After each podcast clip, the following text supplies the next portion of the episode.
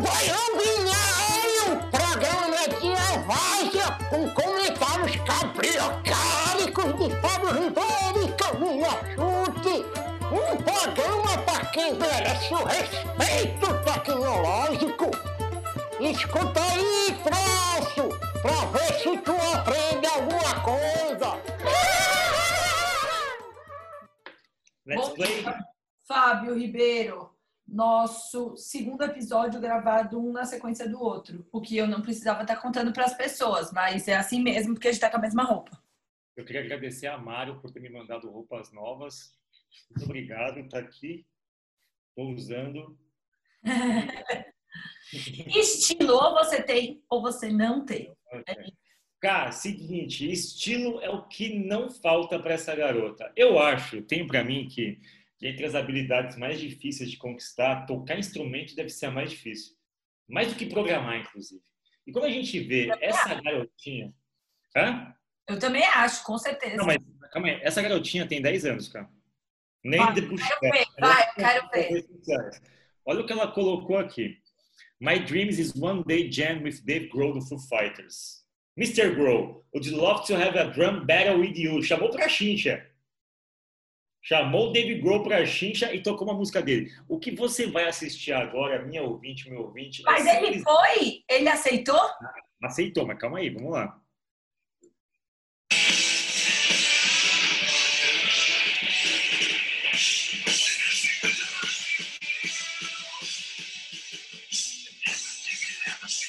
Olha a sincronia. Pé, mão, olha isso.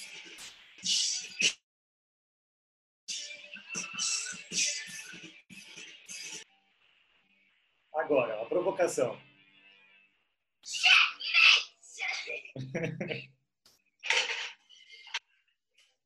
Ela tem um canal no YouTube, cara. Ela é fã de. Metallica. Ela, Ela não, mas tem. olha. Ela tem, ela tem um canal no YouTube, ela é fã de Metallica e Full Fighters. Se você for ver aqui, a resposta do Dave Grohl aqui. Challenge accepted. Pode ser que isso seja uma campanha de alguma coisa, mas eu achei tão Não, mas fofinho. vamos voltar. Ele aceitou? Aqui, ó. This is unreal. I can't believe Dave Grohl actually accepted my drum battle. E aí o Dave Grohl Respondeu. respondeu. Aí eu respondi a qualquer coisa. menina. Grandpa has just responded to my battle request. I can't wait to watch it. Let's see what he says. I've played that song since the day I recorded it in 1997. Uh, our drummer Taylor Hawkins plays that song Everlong for us every night. But Nandy, in the last week, I've gotten at least 100 texts from people all over the world saying, This girl is challenging you to a drum off. What are you going to do? Now, look, I've seen all your videos, I've seen you on TV. You're an incredible drummer. I'm really flattered that you picked some of my songs to do for your videos, and you've done them all perfectly. So today, I'm going to give you something you may not have heard before. This is a song called Dead End Friends from a band called Them Crooked Vultures, which is me playing drums. Josh Ele explica que plays aceitou o desafio fala: vou te desafiar agora, vou tocar uma música de uma banda que é um projeto alternativo dele. uh, this is my response to your challenge. So now the ball is in your court. Agora tá com This is a song called Dead End Friends. Hit it.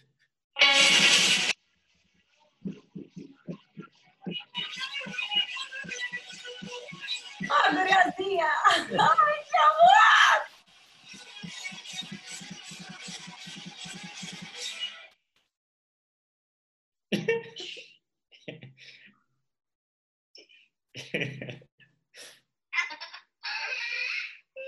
Cara, 10 aninhos ela tem. E se você entrar no canal dela, ela tem um que ela fez, cara, que ela toca todos os instrumentos. Ela fez do Metallica tocando todos os instrumentos.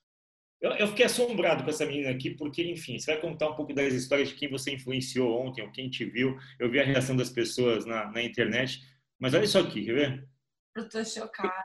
É, você viu isso, cara? Ai, 10 anos. Mas, enfim, tem um que ela faz do Metallica, aqui do Metallica. Olha isso de dia aí ela se fantasia, assim, maravilhoso. Olha isso.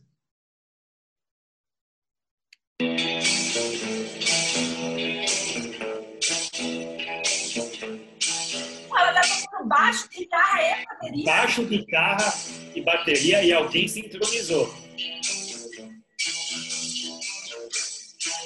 Olha a carinha dela. Ah, é muito bom. Assim, muito bom. Eu deixa achei eu fazer uma pergunta que talvez você também não saiba responder. Você toca instrumentos, Fábio? nada. Não? É, então vamos ficar. Se eu souber, responde aqui no comentário. Não, mas eu fiquei pensando assim: você adquire pensamento musical e aí é mais fácil para você aprender outros instrumentos ou não? É como começar do zero? Dizem que sim, dizem que, tem, dizem que, dizem que sim, dizem que tem uma, uma, é uma, é uma área de conhecimento que tá, tem próximo ali alguns elementos que te permitem apre- aprender mais fácil alguns outros. Não, não é. Muitas pessoas são multi- multi-instrumentistas. Assim, o pop- o Dave Grohl é o maior. O Dave Grohl ele é um multi-instrumentista, ele toca tudo. Tanto que você mesmo falou que no primeiro álbum do Foo Ele Fighters fez ele, tudo no Foo Fighters, eu sei. é. ele é um multi-instrumentista. A área dele, ele era baterista de origem e tal. E ela, quando tá fazendo essas caras e bocas, ela tá imitando ele, tá? Ele toca assim. Não é que ela é. Isso é meio assim, né?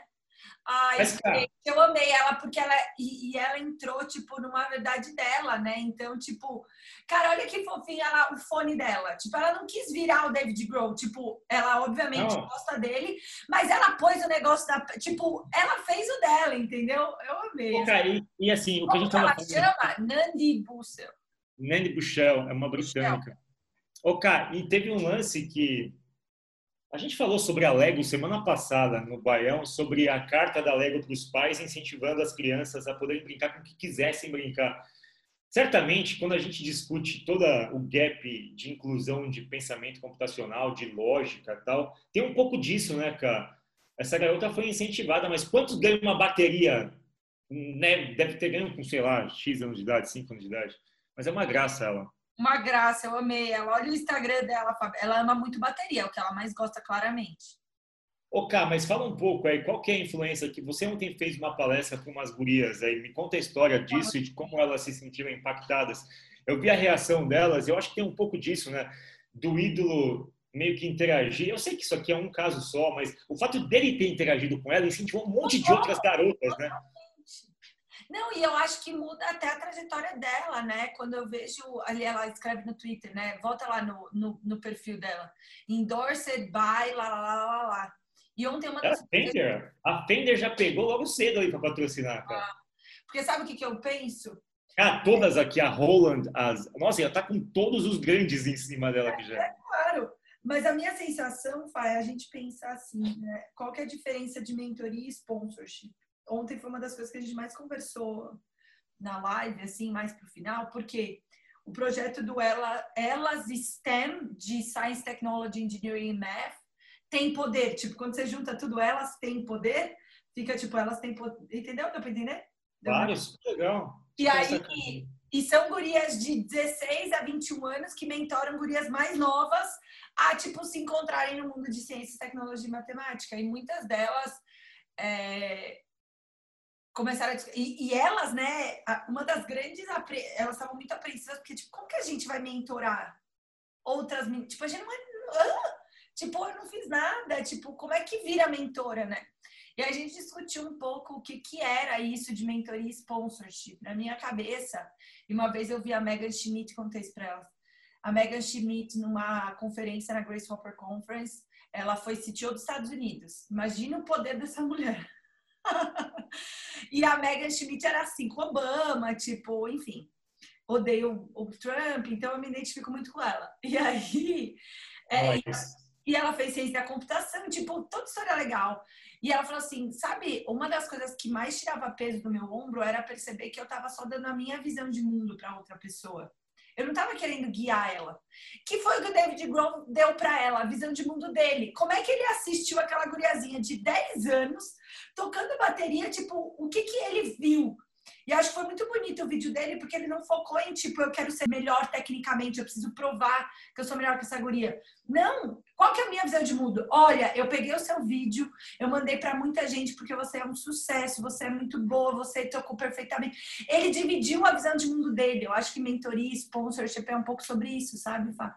Como é que Ele você não- pode... Cara, e ele não tratou ela como uma criança, né? Exato, exato. Não, muito, bom. legal. Gostei Muito muito. legal, gostei muito. E eu acho Bom. que mentoria e sponsorship é sobre isso, Fá. Olha ela dançando de feliz! Eu amei essa guria!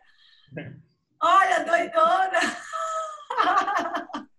Legal, muito legal. Bom, Eu amei. vamos para uma parte. Cara, agora a gente vai para um, para um artigo que foi minha leitura do final de semana. Vai. Eu, eu, eu, eu- eu- pô, eu só bundei esse final de semana. Então, eu li, vi dois documentários. Vi um documentário ontem do Steve Madden, que é aquele cara que faz sapatos, desenha sapatos, que tem uma rede. Cara, veja esse documentário. Depois coloca aqui, Marcão. Steve Madden. É, ele é famoso. Eu não sei como é que se fala. É estilista de sapatos? Não sei se é estilista de sapatos. É um designer de sapatos. Mas ele tem uma história completamente maluca, assim. E tem um pouco de como ele faz a- o processo de criação dos modelos, cara. Ele se situa ali no Sorro, nos Estados Unidos, ele se situava ali. O que, que eles faziam? Ele, ele tinha um método de desenhar, de imersão, que ele ia para a rua e ficava olhando no pé das meninas que elas estavam usando. Meio que se inspirava, voltava para o ateliê, desenhava. Sabe o que eles faziam? Eles faziam, os primeiros sapatos eram sapatos feitos à mão. Eles faziam quatro, cinco modelos à mão, mandavam para a loja no sábado e viam se vendia. Se vendia era um sucesso, fabricavam em escala. Mas eles faziam isso no dia, tipo, sábado de manhã acordava, desenhava o sapato, modulava, fazia 10, meio-dia mandava para as lojas, alguém ia lá na loja ver se tinha vendido, se não tinha vendido. Se tinha vendido, eles escalavam e produziam em larga escala. Se não tinham vendido, eles tinham umas reuniões de arranca-rabo para ver o que que eles tinham errado. Mas assim, cultura ágil na veia, né? Ágil, é, exatamente, era isso que eu ia falar. Cultura ágil na veia, Fábio. É o documentário do Steve Madden, tá no Netflix. Muito, muito legal. E eu vi depois um filme chamado Dark Waters, que é uma história real da Dupont Química, de contaminação, enfim. Eu conto isso aqui em outro baião. Mas aí eu comecei a ler um artigo que me interessou muito e eu fiquei nele, tipo, umas, uma hora, vai. Uma hora e meia. Ele é um capítulo de um livro.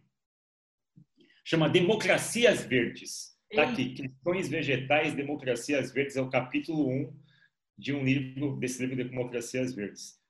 Não, o livro, na verdade, chama outra coisa. Eu vou pegar no final. É do Stefano Mancuso, esse italiano. Bom, você deve perguntar por que, que alguém vai ler isso num sábado à tarde, né? Mas aí o subtítulo me pegou. As plantas podem ser, ensinar os seres humanos como agir de maneira cooperativa, descentralizada e não hierárquica. Eu falei, uau, que, que, que merda é essa? Comecei a ler. Enfim. Uma planta não é um animal, ok, tal, tal, tal. Enquanto os animais se organizavam, conta a história evolutiva aqui, de onde a gente criou a divisão entre animal e vegetal, 600 milhões de anos atrás. Artigo longo, tá? O baião vai ser só ele, então se preparem aí. Enquanto os animais se organizavam para se mover, ou seja, a tônica do animal é a movimentação, as plantas se adaptavam ao novo ambiente, permaneciam enraizadas utilizando ali todo o contexto do terreno. A julgar pelo seu sucesso, ou seja, não foi uma escolha ruim, né? Hoje não há ambiente nesse planeta que não seja colonizado por plantas e sua disseminação em relação ao total de seres vivos chega a ser constrangedora. Dizem que do total do peso da biomassa da Terra, 80% é de vegetal. Mas enfim, a escolha inicial, e aí começam as comparações. do que 80% faz. é vegetal? Em outras palavras, pelo menos 80% do peso de tudo que está vivo na Terra é composto de vegetais. Hum. Surreal, hein? Mesmo que a Cirela tente compensar, construindo prédio, enfim, não consegue. A Cirela não consegue diminuir isso. Desculpa, Cirela, piada. Porque todo buraco que vocês constroem um prédio grande, enfim, é só uma piadinha. Não fiquem bravos, não deixem de patrocinar o Baião. Ah. Bom, e aí começam os paralelos com a vida humana, com a estrutura social, e aqui tem um monte. A escolha inicial de permanecerem ancoradas ao solo condicionou todas as transformações subsequentes do corpo das plantas, que evoluíram com soluções tão diferentes das dos animais que é quase incompreensível para nós. O resultado é que as plantas não têm rosto, membros ou, em geral, qualquer estrutura reconhecível que as aproxime dos animais, o que as torna invisíveis. A primeira enorme diferença é que, ao contrário dos animais, elas não têm órgãos únicos ou duplos, os quais as principais funções são delegadas. Para uma planta enrolada no solo, sobreviver aos ataques é um grande problema. Ou seja, já que eu vou ter que ficar aqui, eu não vou poder me movimentar daqui, eu vou ter que desenvolver táticas para sobreviver aqui. Então, assim, elas não podem ter pontos fracos. Ou pelo menos bem Isso faz todo sentido. Ou just, elas não podem ter pontos fracos. Então, em geral, as plantas distribuem por todo o corpo as funções que os animais concentram em órgãos específicos. Descentralização é a palavra-chave. Ao longo dos anos, descobrimos que as plantas respiram com todo o corpo, veem com todo o corpo, sentem com todo o corpo e calculam com todo o corpo. Ou seja, para você ser mais, enfim, antifrágil, se eu tiver dois olhos, por teus olhos você enxerga. Então, aqui a mecânica evolutiva das plantas distribuiu, descentralizou poder em todo o corpo da planta, em toda a extensão. Em certo sentido, e aí que a coisa é de arrepiar, eu fico arrepiado com pouca coisa na vida, mas enfim, eu gosto disso. É bobagem, eu sei, mas me arrepia. Em certo sentido, sua organização é a própria marca de sua modernidade. Ela tem uma arquitetura modular, cooperativa e distribuída, sem centros de comando, capaz de suportar perfeitamente predações catastróficas repetidas. Se você pegar esse trecho aqui, é tudo que as empresas querem, ser um vegetal. Só que a gente, no final das contas, não tem essa alegoria. O que, que você acha dessa fase aqui? Isso aqui continua, cara. Entre as muitas, ó, entre as muitas antinomias que os distinguem, a que considera decisiva justamente a menos conhecida, o contraste entre concentração e distribuição que acabamos de citar. Sem dúvida, a típica centralização dos sistemas animais garante maior rapidez de tomada de decisão. Ok, centraliza, toma decisão mais rápido. Entretanto, se responder de maneira rápida pode, em muitos casos, ser uma vantagem para um animal, mas tenha cuidado em outros não, a velocidade é um fator marginal na vida vegetal. O que importa para elas não é tanto responder rapidamente, mas responder bem, de forma a resolver os problemas. Mas é por, é por ela não pode andar, né?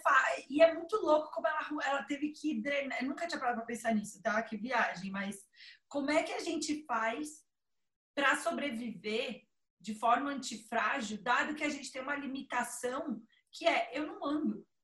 Tipo, diferente do bicho que pode tomar decisão e que tem esse componente, a planta teve que arrumar outras formas de fazer isso porque ela não anda. E se você reparar, olha que louco, eu, eu, eu tenho problemas com plantas, já matei cactos, para mim elas são, são seres difíceis. É, aqui em casa tinha uma que estava tipo quase desfalecendo. E eu falei assim: não, eu vou me dedicar para ela, eu vou conseguir ressuscitar essa planta. Coloquei ela. Não, não, não, me deixa quieta, me deixa quieta, por ah, favor. Eu evolutivamente vou conseguir. Ela ressuscita, cara. É muito louco como ela perdeu uma folha que já estava cagada, mas ela voltou. Como é que pode ela ressuscitar, Fábio? A planta ressuscitou, eu juro por Deus. Sim, sim. Vamos explicando aqui.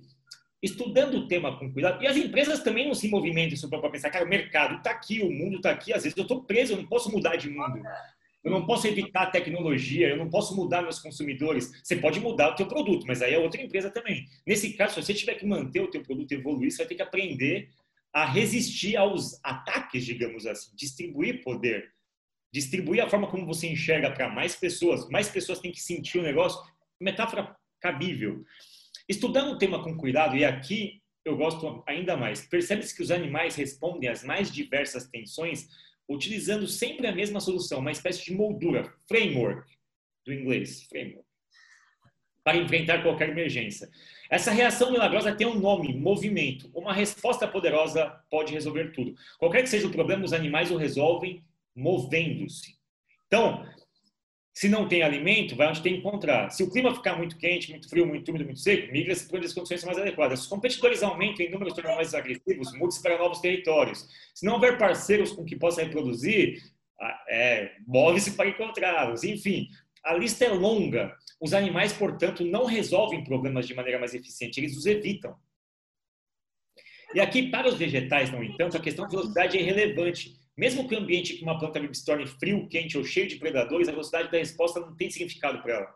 Muito mais importante é encontrar uma solução eficaz para o problema, algo que permita sobreviver apesar do calor, do frio ou da presença de predadores. Mas como assim se move?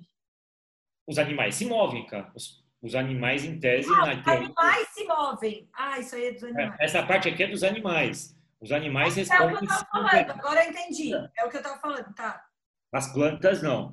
A fim de formular respostas corretas, e aí é impossível coletar dados exatos. Pô, sou apaixonado pelas plantas, vou começar a olhar com outros olhos agora. Vou até bater um papo com elas. As plantas, devido à escolha de serem enraizadas, e aqui está o ponto, devido à escolha de serem enraizadas, desenvolveram uma sensibilidade excepcional. Se a gente não pode escapar, a gente começou a colocar uma série de parâmetros para perceber o meio. Então, luz, gravidade, elemento mineral, aproximação de outros animais, blá, blá, blá, blá, blá. Em cada, em cada caso, a força, a direção, a duração, a intensidade, as características do estímulo são discriminadas separadamente pela planta, ou seja, ela calcula de forma diferente. E aí, cara, a questão legal do negócio é assim, enquanto os animais reagem com o movimento às transformações do ambiente que os rodeia, evitando mudanças, as plantas respondem a um contexto em mutação com contínua adaptação, interpretando o contexto. E aí começa uma série de coisas que vão para um lado que eu não tinha, enfim, para mim não era essa a perspectiva, eu sou muito ignorante nisso. O sistema radicular é a parte mais importante da planta, ou seja, a raiz. Hum. Não, É, portanto, todo o sistema radicular que guia a planta como uma espécie de cérebro coletivo, ou melhor, de inteligência. é todo o sistema que distribui coisas, né? Tipo, quando você pega a planta e ela tem aquelas ramificações, ainda é radicu- radicular. É a, Sim, é na- rede, que vai da raiz até a pontinha, não é? Sim, sim, é exato. É, portanto, todo o sistema radicular que guia a planta, Aí, um- uma espécie de cérebro coletivo, ou melhor, de inteligência distribuída em uma superfície que pode ser enorme. Levi, será que estudou isso, velho? Pierre Cara, Levi, dá um e-mail pro Pierre Levi, Fábio.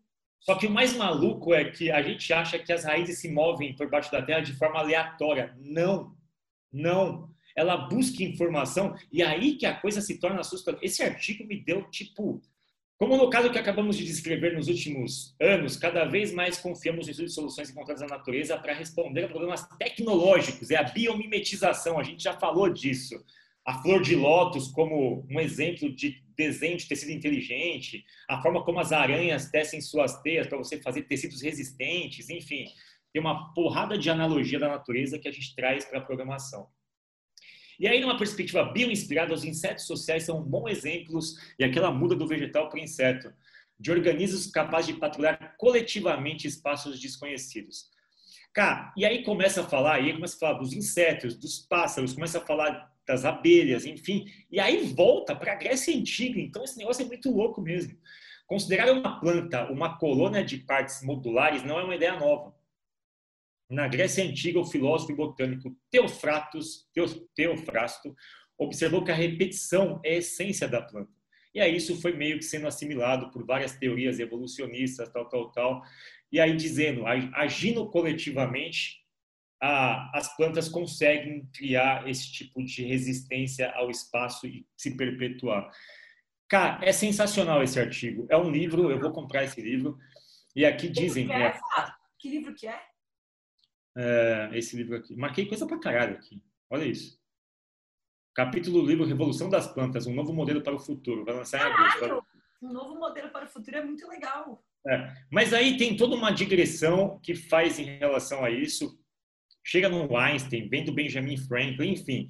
O negócio ele é muito voltado, resumidamente falando, ele, a comparação entre estruturas animais e vegetais, ele faz as oposições de estruturas de controle de inteligência coletiva e de como na natureza isso está muito bem é, enraizado, para usar a expressão, e que de alguma forma isso levou a uma inteligência distribuída que a gente às vezes olha de uma forma, é, enfim, simplista, mas tem uma inteligência gigantesca nessas arquiteturas sociais, assim, digamos, né, cara?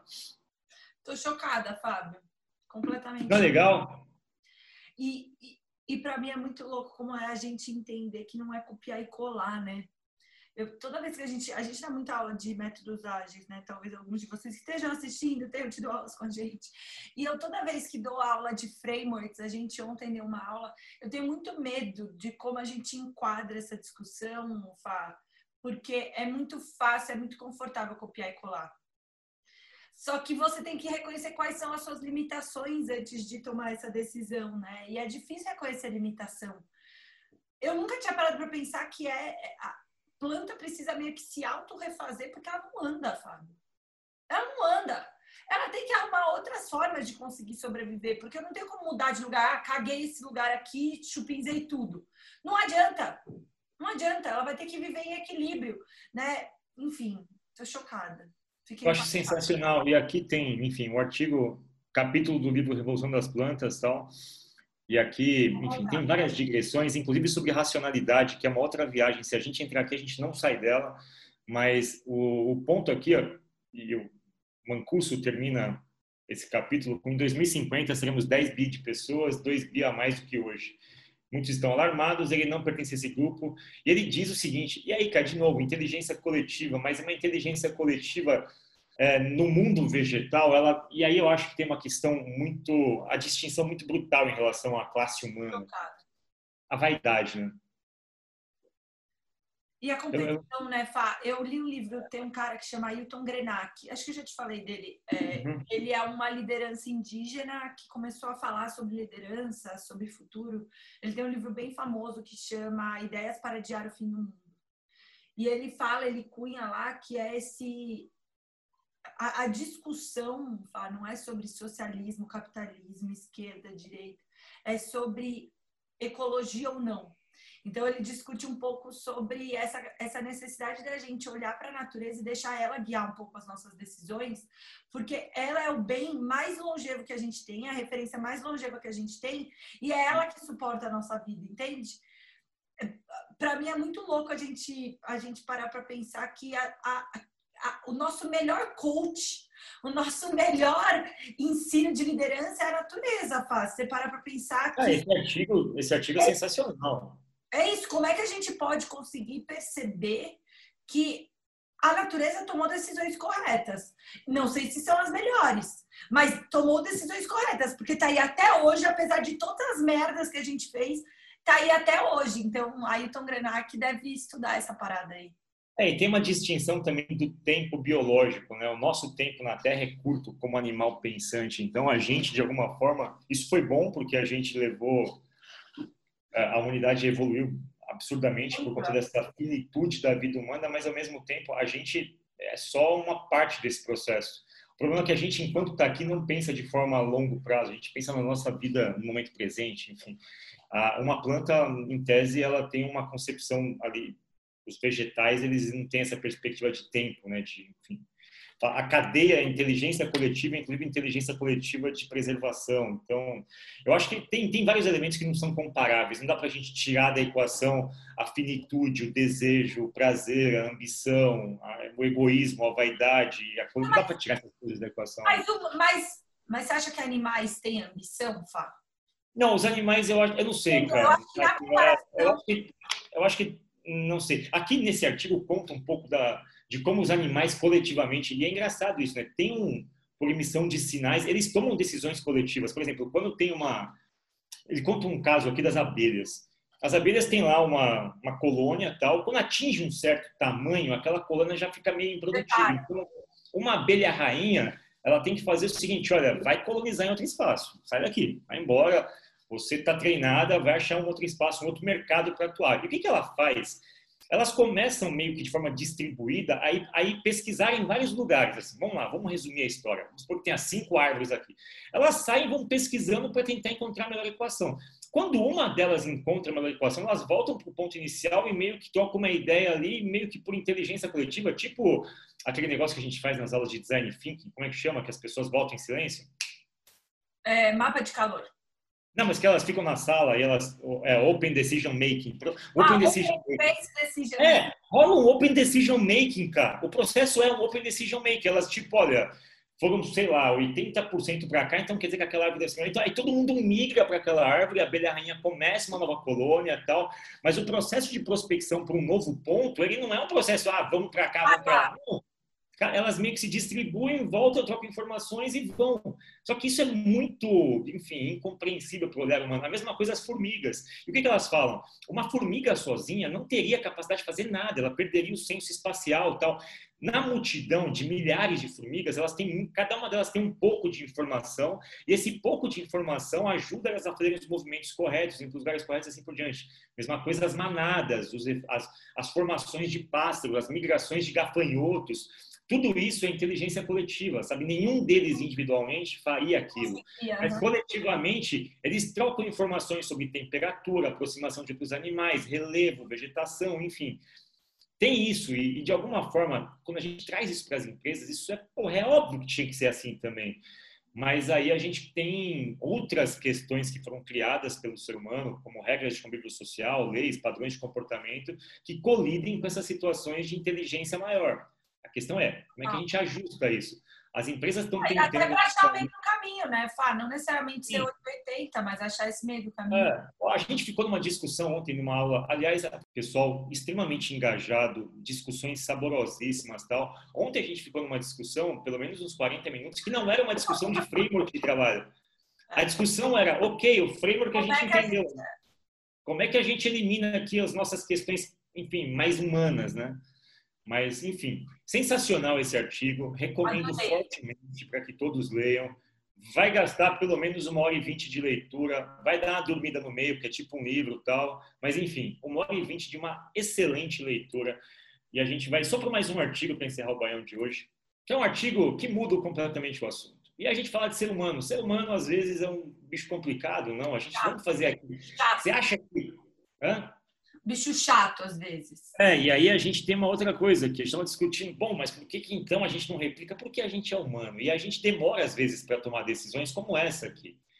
A Continental, empresa que fabrica borrachas, pneus, enfim, e derivados, ela assumiu, cara, essa semana, Continental empregou o trabalho forçado durante o regime nazista, revela estudo. Ela, de alguma forma, conduziu um estudo, fez um revisionismo histórico, fez uma meia-culpa e assumiu que teve práticas completamente questionáveis na época do nazismo. A Continental é uma parte importante da máquina de guerra de Hitler, afirmou o presidente executivo da empresa, Elmar Degenhardt. O presidente falou isso. Um dos principais produtos da empresa na época era a sola de sapato, o que a tornou uma fornecedora vital para o exército. Ela também produzia máscara de gás. Neste período, a Continental chegou a empregar cerca de 10 mil trabalhadores em suas fábricas, incluindo prisioneiros de campos de concentração. A coisa fica pior. Perto do fim da guerra, os prisioneiros obrigados a trabalhar para a empresa eram explorados e maltratados até exaustão ou morte, diz o estudo da própria Continental, de 800 páginas. A pesquisa também revelou que os prisioneiros do campo de concentração na região de Berlim eram obrigados a marchar entre 30 a 40 quilômetros por dia para testar as solas da empresa, para ver se a borracha era boa. Experimento com cobaia humana. A Continental teria ordenado ainda a realização de testes na neve e no gelo, com alguns prisioneiros sendo obrigados a caminhar até 2.200 quilômetros. No futuro, a empresa, a empresa planeja integrar os resultados do estudo em seus programas de desenvolvimento profissional e de treinamento para informar ativamente os funcionários sobre o seu passado. A Continental anunciou ainda que abrirá seus arquivos para pesquisadores, cara. Treta, hein? É muita treta, muita treta. E eu não sei muito o que pensar. Eu acho que antes tarde do que nunca, primeiro. Total, eu também. Não, e eu acho importante que a gente também consiga reconhecer que a gente não, não tem como apagar a história, né? Fora, não tem Não, como não. você se esconder numa era de, de transparência. Melhor do que isso, eu acho que é, obviamente, era não ter feito, mas uma vez que tá lá, que não tem o que fazer, é aceitar que você fez cagada é, e tentar. Eu, cara, eu, eu acho assim, não tem conserto, né, Fábio? Mas É. eu acho que no mínimo é não se esconder atrás disso. É ser, É, ser forte. eu não vou bater palmas para a Continental, porque, enfim, cara, fez merda, ok, assumiu o erro, isso não te faz melhor ou pior. Não, não é, não tente, eu não vou reverenciar esse tipo de atitude. Isso. Acho interessante, mas não vou referenciar. Mas uma coisa que me vem à tona é o seguinte: já são 45, 70 anos da guerra, né?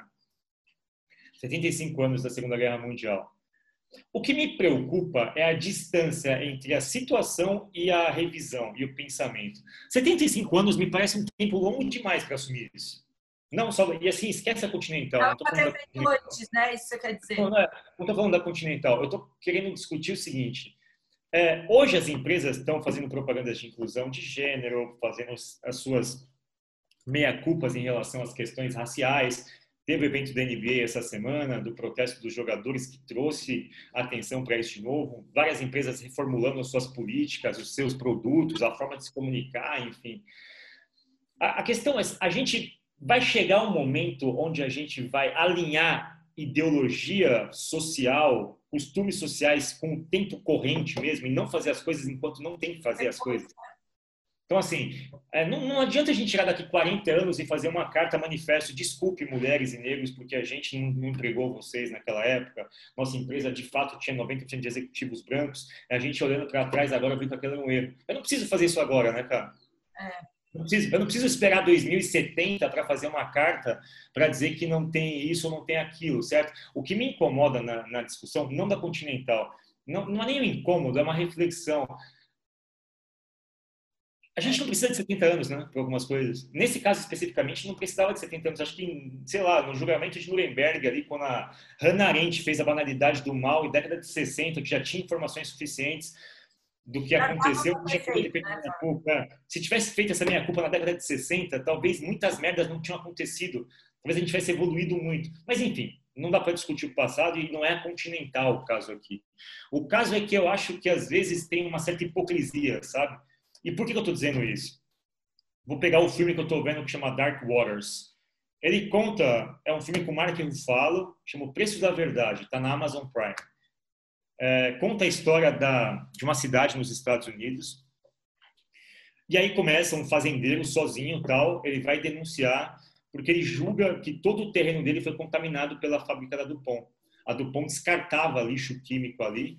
Todas as vacas dele morreram de câncer, ele teve que assassinar, as vacas desenvolveram meio que esquizofrenias, meio que começaram a ficar agressivas. Ele fez autópsias, ele mesmo nas vacas, e viu os órgãos totalmente tamanhos desproporcionais, ele começou a filmar aquilo, criou um caso e levou para uns advogados falando, olha, a, a Dupont ela está recorrentemente poluindo o solo com, com C8, que é um componente sintético, ou seja, feito pelo homem, usado na, na, na fabricação de botas, capa de guarda-chuva, teflon, enfim, a Dupont ganhou muito grana com teflon, né? E isso era altamente tóxico. Eles, eles descartavam isso na água, assim. E muita gente pegou câncer e tal, enfim. E, aí, e o, o filme é todo o processo de anos, de décadas, quatro décadas que a Dupont não assumia isso. Só que aí documentos internos da época, que o advogado coletou, diziam que se eles assumissem isso na época, isso poderia prejudicar a viabilidade do negócio no longo prazo. Ah, porra! Ah, pá. Não, mas... Mas precisa ser um gênio para ver isso? Zero gênio, zero gênio. Mas, enfim, a discussão, cara, eu queria te ouvir. Pô, essas coisas, até que ponto isso vai, chegar daqui a 40 anos, a gente vai assumir que a gente explorava a mão de obra no Vietnã, na China, e aí a gente vai justificar, ah, mas se a gente tivesse feito isso na época, não tinha dado lucro tal. E, e, aí, de fato, é, essa é a face condenável da sociedade que a gente vive, assim. Eu acho que tem muita hipocrisia. Quando eu vejo um negócio desse, eu tô longe de achar isso legal, sabe? Eu falo, cara, agora? Né? É, é, que eu acho, assim, eu consigo entender e para mim é meio antes tarde do que nunca, tá, Fá? Eu não, eu não consigo achar que é, me, é, é melhor fazer, tá? É melhor fazer. Ninguém tá falando para não fazer. Mas eu concordo com você, tem algumas coisas muito óbvias que claramente a gente não precisava né, esperar tanto tempo para conseguir ter uma reparação histórica, né? Mesmo porque não existe reparação histórica na minha Não, não existe, não existe, não existe. Não. E, na verdade, existe um efeito borboleta na história. Existe toda uma história que foi comprometida por essa história. Ah. Então, assim, não, eu acho que, assim, resumidamente, a gente consegue fazer esse, esse juízo moral agora em tudo que a gente está fazendo? Não. E a gente está disposto a pagar o custo de abrir mão de lucro, abrir mão de, enfim, de poluir o meio ambiente? Não tá, cara. Não tá. Na essência, não tá.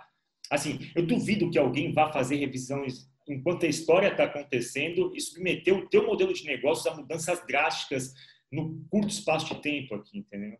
Então, a minha questão é basicamente essa. Essa é uma discussão que me interessa muito mas eu acho que 70 anos é um prazo muito longo. À medida que a gente caminha e hoje a gente tem muita informação, não faz sentido as decisões tomarem em 70 anos. Minha questão é exatamente essa. Qual vai ser a empresa que daqui 10 anos vai pedir desculpa por estar cometendo algo agora?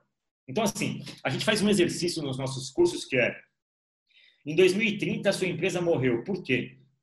Então a gente podia mudar o, exercício. É, em 2030 você vai pedir desculpa por algo que você fez em 2020. O que, que é? Essa é a pergunta que eu é, é uma pergunta que eu gostaria de fazer para todas as empresas. Olha, você, vamos supor que você tem um poder, ah, um poder gigantesco, dado pelo Elon Musk. Você consegue hoje, dia 30 de agosto de 2020, você consegue entrar numa cápsula do tempo e até 2030 ver as cagadas que você fez e voltar hoje. 2030, você pedir desculpa do quê? O que, que você já sabe que você vai pedir, pedir desculpa? Não precisa nem viajar no tempo, você já sabe, ela daqui 10 anos, potencialmente, pedirei desculpas disso. O que, que é? É isso. Entendeu? Essa é a pergunta que eu, eu acho que poderia ser feita e acho que Mas todo é mundo sabe, tem uma resposta. eu, eu, vivo muito uma, uma verdade pessoal. Obviamente os tempos podem mudar, podem mudar. Mas é uma pergunta difícil do ponto de vista de primeira pessoa do singular. Tipo, o que, que você acha que você vai ter que pedir desculpas daqui a 10 anos? Todo mundo tem a sua, Versus cara. uma empresa Fá, vai ter que pedir desculpas, né? Não, mas assim, olhando o que você faz hoje, você já sabe que em 2030 você É. desculpa. Você vai, é porque está distante do tempo. A empresa já acumulou mercado, já acumulou caixa, já acumulou dinheiro. Ah, vamos pedir desculpa, a gente já está rico. Porra! Já vendemos sapato para todo mundo. Todo mundo já testou nossos sapatos, nossas borrachas, nossas capas de chuva. Vamos pedir desculpa agora. Então, assim, quero ver agora, enquanto você está produzindo, pedir desculpa. Essa é a real desculpa, entendeu? E assim, eu sou meio duro com isso, cara. Desculpa, eu não dou outra face nesses casos. Mas, enfim. Mas não é outra face. Eu acho que é isso aí. A- é a gente refletir pensando no que tem né, desse baião, é a gente refletir o momento presente com as variáveis que a gente tem hoje e tentar ser coerente no momento presente, né?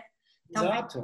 Esse é o tema desse baião, né? O momento E presente. assim, a gente, A a gente planta reconhecendo que não se mexem, o, a guriazinha né, comemorando que ela pode viver o presente dela de uma forma é, coerente, comemorando, saltitante, é, e a Continental reconhecendo também que precisa, no momento presente, repensar o passado. Mas será que já não dá para mudar alguma coisa hoje? Não, não, mas tá certo. A, a Continental é louvável a decisão. Até porque o executivo da Continental de hoje não estava lá atrás. Ele não tem nada a ver com isso. Ele é uma pessoa física.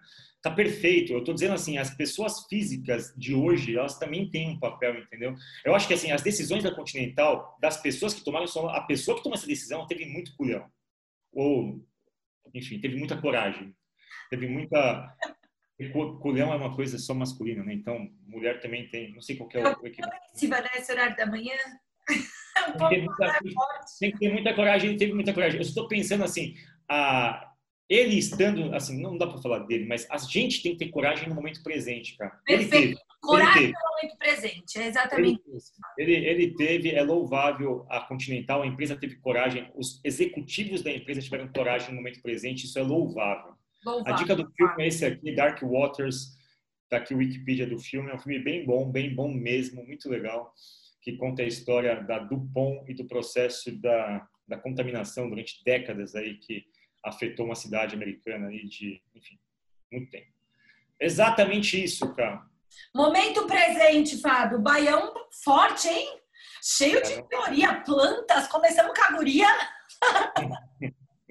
Democracias vegetais. É Mas isso. é isso. Boas Então, discussões. Bom dia, viu? Até mais. Tchau, tchau.